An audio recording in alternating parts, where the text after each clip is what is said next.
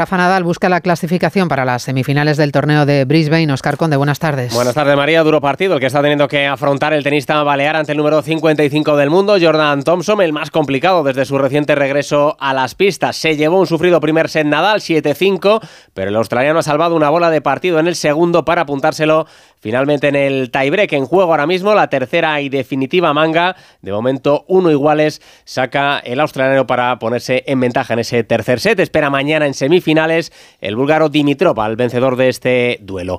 Ya en el mundo del fútbol, miran los equipos a los 16 de final de la Copa del Rey que se abren mañana con seis eliminatorias. Destaca la visita del Real Madrid a la Arandina. Ha confirmado hoy Ancelotti que Kepa será titular, que por fin veremos el debut de Arda Guller, que el recuperado Camavinga entra en la convocatoria y que se quedan fuera para descansar Vinicius Cross y Chuamení, un técnico italiano que deja muy claro que a él y al Real Madrid les gusta esta competición, Ancelotti. El equipo en este momento está enchufado, motivado, tenemos que tomarlo en serio porque va a ser un partido difícil y complicado que intentaremos de ganar porque es una competición que a nosotros interesa mucho. La he ganado dos veces, he tenido mucha felicidad. Inolvidable la, la de Valencia e inolvidable también la del año pasado en Sevilla. Se juegan también mañana el Alavés Betis, el Elche Girona, el Español Getafe, el Huesca Rayo y el Lugo Atlético de Madrid. Un partido al que llegan los rojiblancos tras su derrota en Liga ante el Girona y fuera de la zona Champions.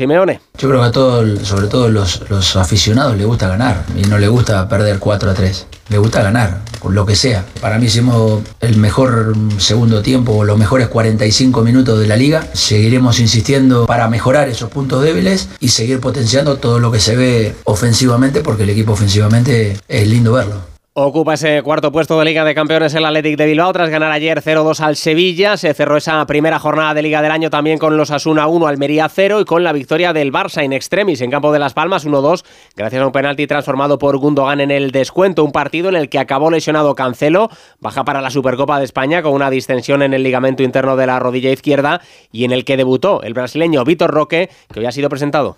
Un sueño hecho realidad. Eh, muy contento también, entonces creo que es un sueño hecho realidad que tenía desde niño.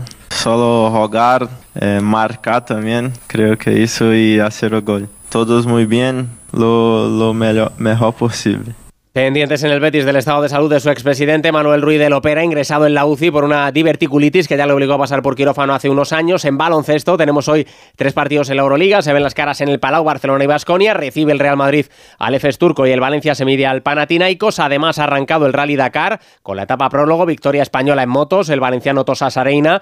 En coches ha impuesto el sueco Extron con los favoritos lejos de la cabeza, el mejor español Nani Roma, decimoquinto, puesto 30, ha acabado Carlos Sainz. Y en balonmano la selección española masculina ayer 31 a 25 a Polonia en el torneo internacional que se disputa en Granollers para preparar el europeo. Se miden hoy los de Jordi Rivera a Eslovaquia.